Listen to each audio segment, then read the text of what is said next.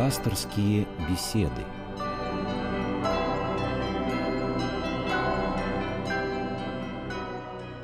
Здравствуйте, уважаемые радиослушатели. В студии Константин Корольков. Мы продолжаем наш цикл пасторских бесед. И вот э, сегодня с нами отец Александр Васютин. Здравствуйте, отец Александр.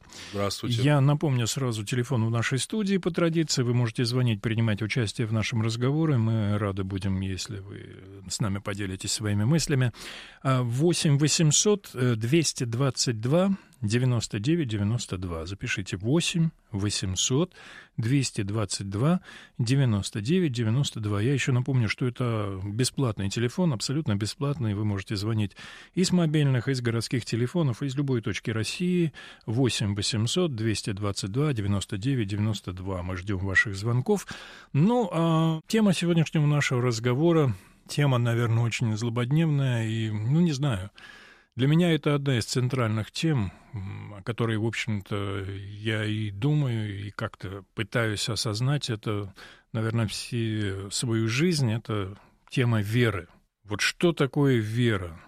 Мы сегодня постараемся поговорить об этом, но невозможно это объять тему, конечно, за одну программу, но, может быть, мы хотя бы что-то для себя попытаемся и прояснить, может быть, вы, отец Александр, поделитесь какими-то своими мыслями, своими наблюдениями. Ну, а, собственно, тема-то у нас, конечно, родилась от того, что сегодня на литургии читалось Евангелие, где вот и рассказывается эта история, история Иаира, начальника синагоги, и женщины кровоточивой, да, это известная история, я думаю, что для многих понятно то, о чем я говорю.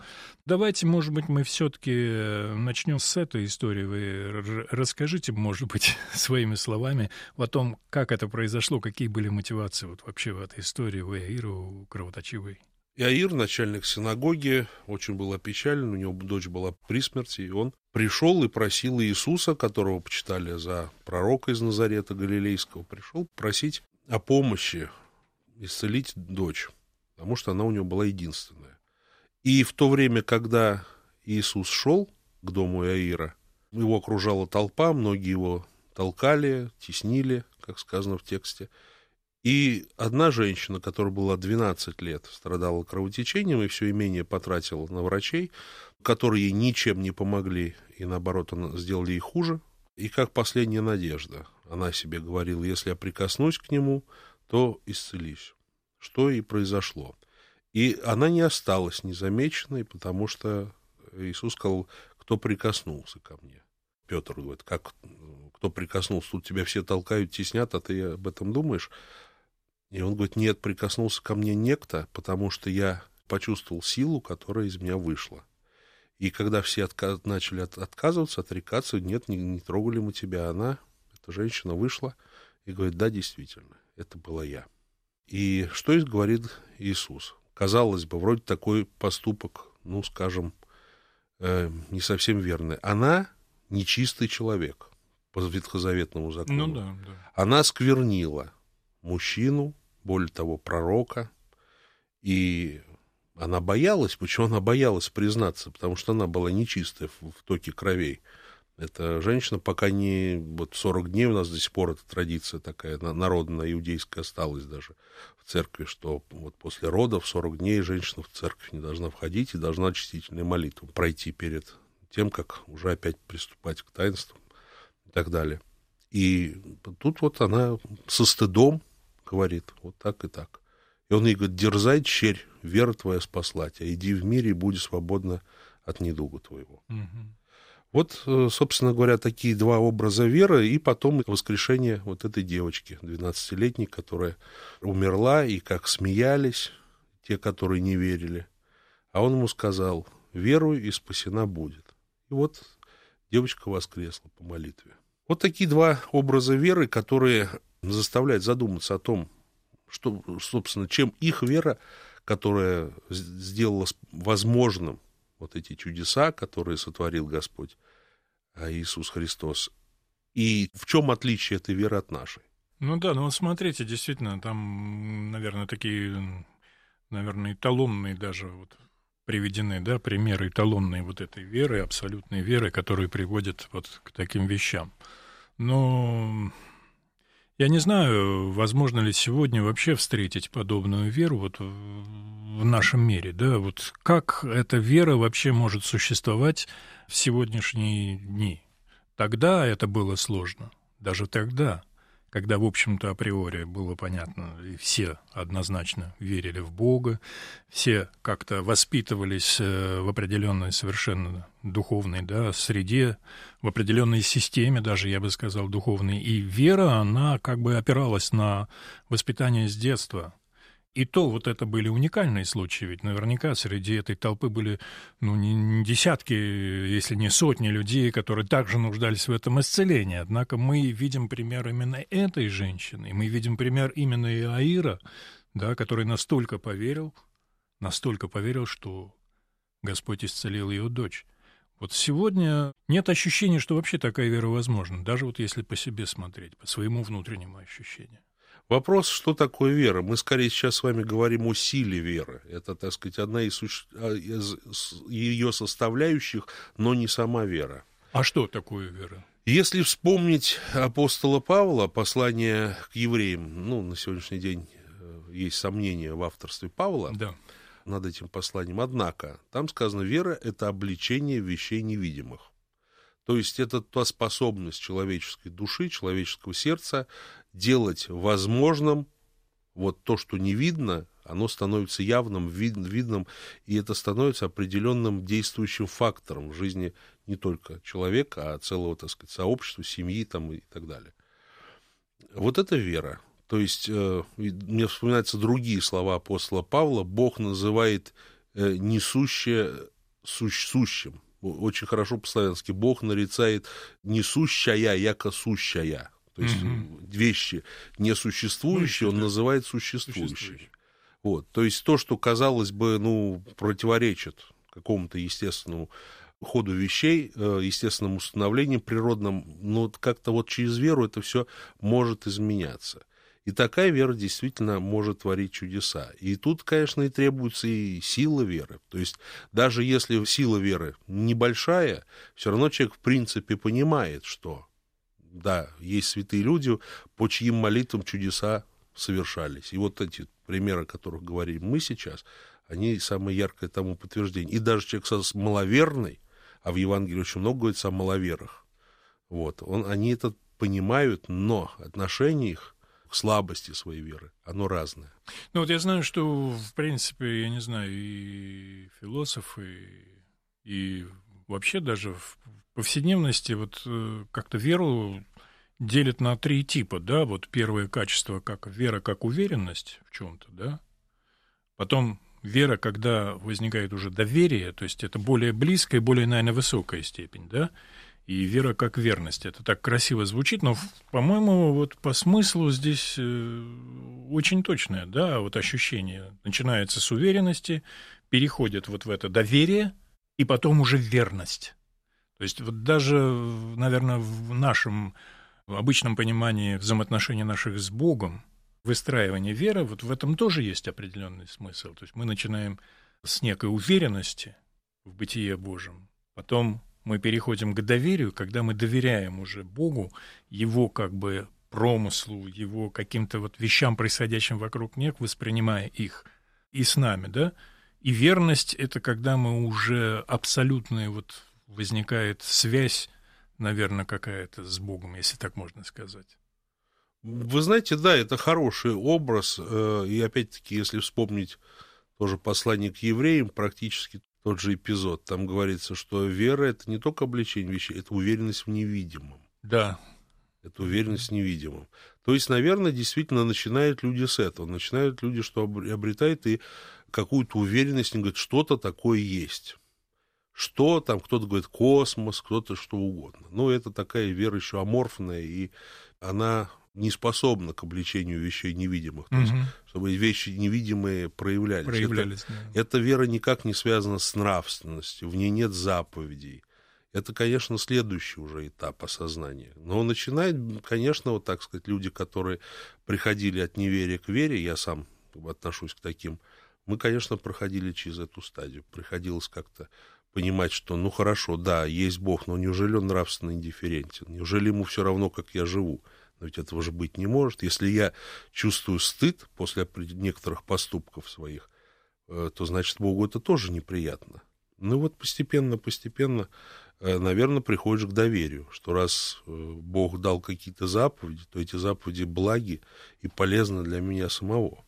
Если вспомнить историю Авраама, как сказано в Писании, Павел говорит, «Поверил Авраам Богу, и это вменилось ему в праведность». Он цитирует книгу «Бытия».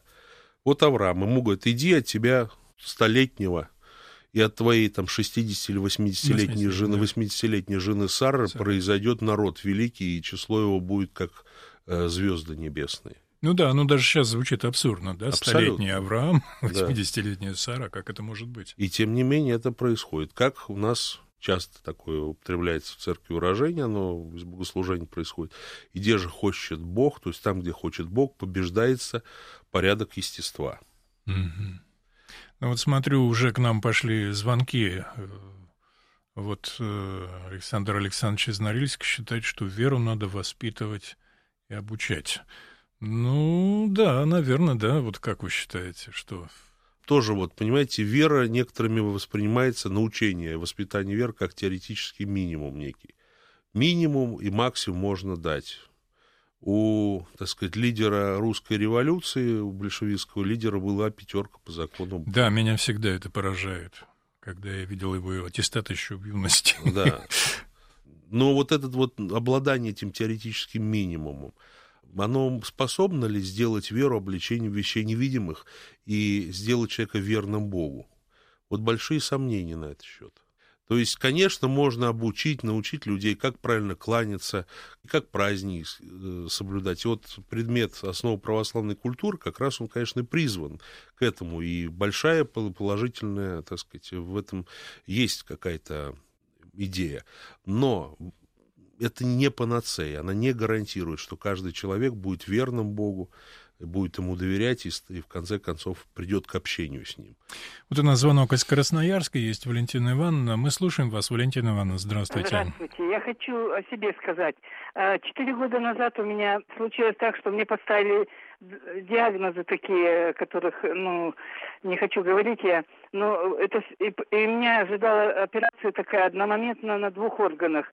И это, перед этим мне одна женщина сказала, это, что обязательно менять свою жизнь. Я еще даже не знала о диагнозе. Что-то у тебя вот такое предстоит нехорошее, обязательно поменять свою жизнь. Это самое, всех прощай, там все такое, ко всем относись доброжелательно. И э, в церковь, если не ходила, ходи в церковь. Я, я стала с тех пор э, абсолютно это постоянно посетителем нашего храма. Рам, храм у нас как раз построился новый. И вы понимаете, все прошло благополучно, там трое суток в реанимации, все такое, но сейчас у меня ни химии, ни, ни это, ни другое там лечение радио этого все, э, все абсолютно прошло э, благополучно, я наблюдаюсь, и я, я только и знаю, что это только Господь мне помог. Я теперь хожу в церковь не там что-то, ну, не прошу там чего-то, а только благодарю, благодарю, и только говорю, Господи, благодарю Тебя за все Твои милости. Валентина Ивановна, а можно вопрос вам задать? Вот скажите, а вам удалось поменять себя вот внутри, как вам сказали? Нет, я не паникерша, я сама медик. Нет, нет, я, я не про панику Уже говорю. Нет, вы, уже, Валентина Ивановна, Валентина Ивановна, такой, да. Я абсолютно э, это Э, спокойно к этому относилась, потому что, в общем-то, я верующая, э, э, у меня бабушка была Соломея mm-hmm. очень верующая, и она так сказала, да ты знаешь, деточка, ни, ни, ни один голос не упадет у человека с головы без воли Божьей. Что случится, то и случится, только надо Ясно. терпеть и все такое, mm-hmm. да. Ну, спасибо и, большое, спасибо, Валентин Ивановна. Вот видите, какое замечание, но вот здесь мы, наверное, подходим к тому моменту, опять же, апостол Павел, вера без дел мертва. Вот все Яков, простите. Ой, простите, да, Яков. Да. Вера без дел мертва. Ведь, наверное, один из ключиков к вере. Ну, вы знаете, вот Священное Писание парадоксальным образом на этот счет содержит взаимоисключающие постулаты. Яков говорит, вера без дел мертва, и обосновывает это да. совершенно логически, логично и понятно. Апостол Павел очень много раз в послании к Галатам говорит, что человек оправдывается не делами закона, а только верою. Верой освобождает нас от мертвых дел. Но дел закона, Вот что такое дела закона? Дела закона – это исполнение обрядовых предписаний. То есть вот это вот э, омовение, держись подальше, этого не ешь, там, э, то, что, ну, так да, сказать, да, кашрут да, то, называется было, да. в иудейской традиции, вот, он это называет мертвыми делами. Угу. Вот, и служение смертоносной букве, вот у него даже такой гротескный образ встречается. И вот, понимаете, оправдывает вера, но она не исключает необходимость каких-то дел. Вопрос каких? Вопрос, он говорит о мертвости ритуала, о, о мертвости бесполезности, бессмысленности ритуализации. Как он обличает, он говорит, бегайте обрезание, бегайте иудейские, иудейские отвращайтесь иудейских басен. Э, ну, имеется в виду, вот, связанных с законом и ну, так да, далее. Да, да. Вот, он говорит, что вот это обрезание просто, так сказать, вред. Ну, и опять-таки в той перспективе христианства, которую он сам выстраивает. То есть он выступает однозначно против ритуализации веры, против сведения веры к выполнению каких-то правил, инструкций, предписаний. К сожалению, у нас в нашей современной практике мы часто видим, человек приходит к священнику и говорит, вы знаете, а я все вообще правила читаю, утреннее, вечернее, хожу на праздники, все раз в месяц поедусь. Откуда сухой остаток? Я хороший. Все, я верующий, я правильный. Ну вот свой. вы интересно сейчас говорите, вы говорите вот об этой части. Да. Но вот Валентина Ивановна, которая сейчас у нас была на связи, вот ей очень интересную вещь сказали о том, что постарайся изменить себя внутри.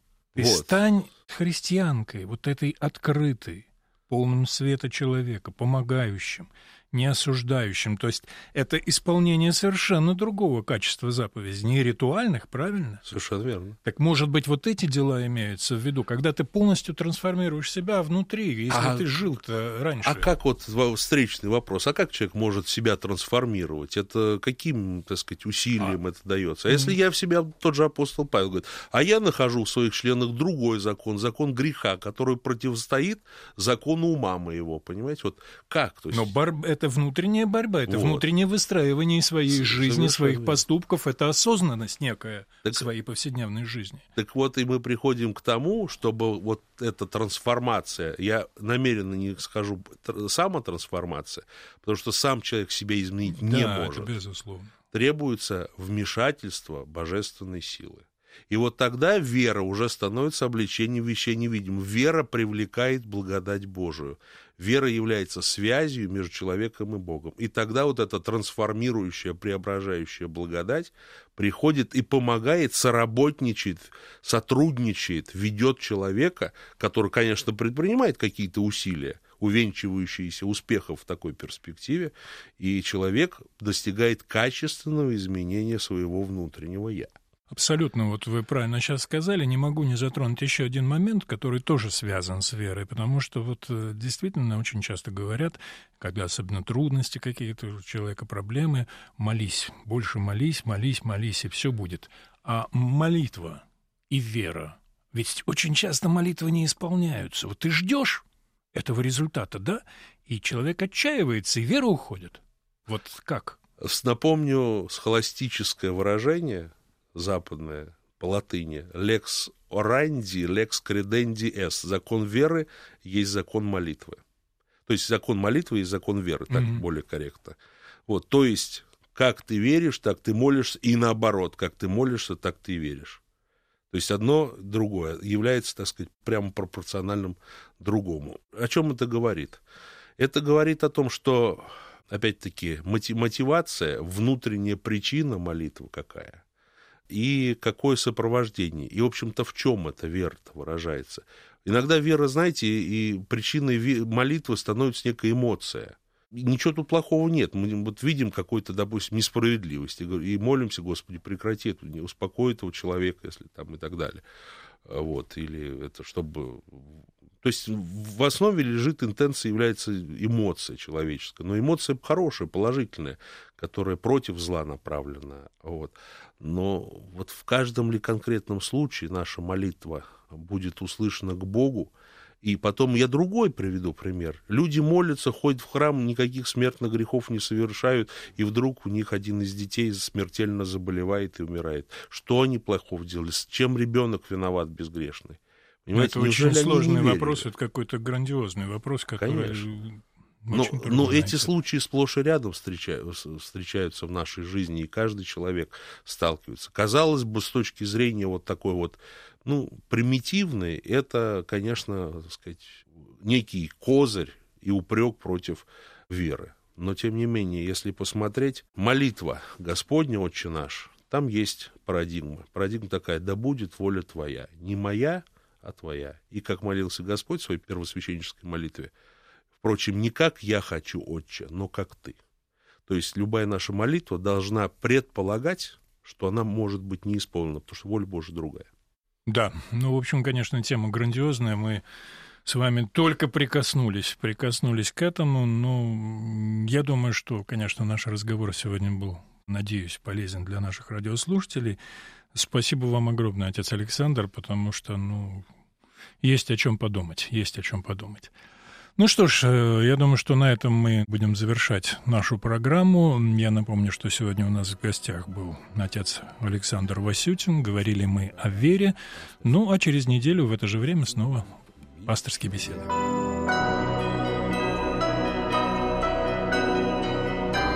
Вы слушали программу «Пасторские беседы» из цикла «Мир, человек, слово».